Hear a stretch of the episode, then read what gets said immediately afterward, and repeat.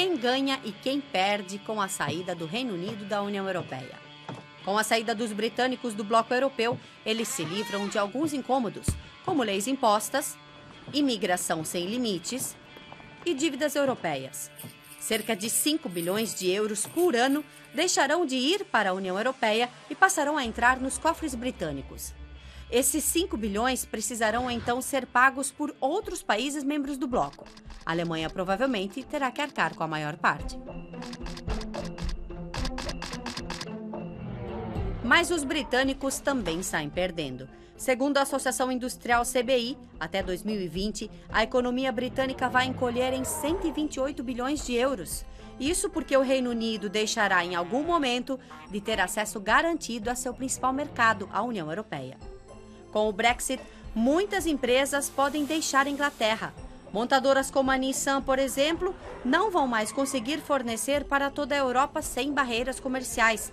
A saída do Reino Unido do bloco europeu pode custar quase um milhão de empregos aos britânicos.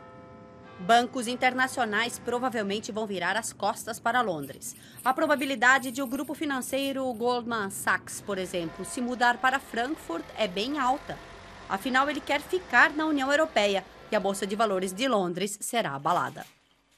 Os britânicos ainda terão que renegociar 36 acordos comerciais com cada um dos países do bloco e também de fora dele. Isso pode levar anos.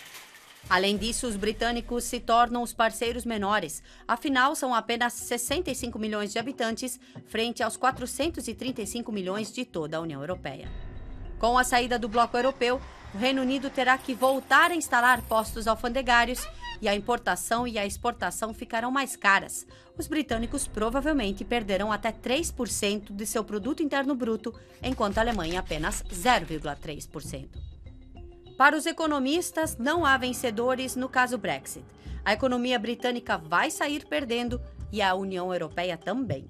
Afinal, os britânicos são um parceiro importante e foram essenciais para a construção de um bloco forte. E além de tudo, não seria nada bom para a União Europeia se outros países seguissem o exemplo do Reino Unido.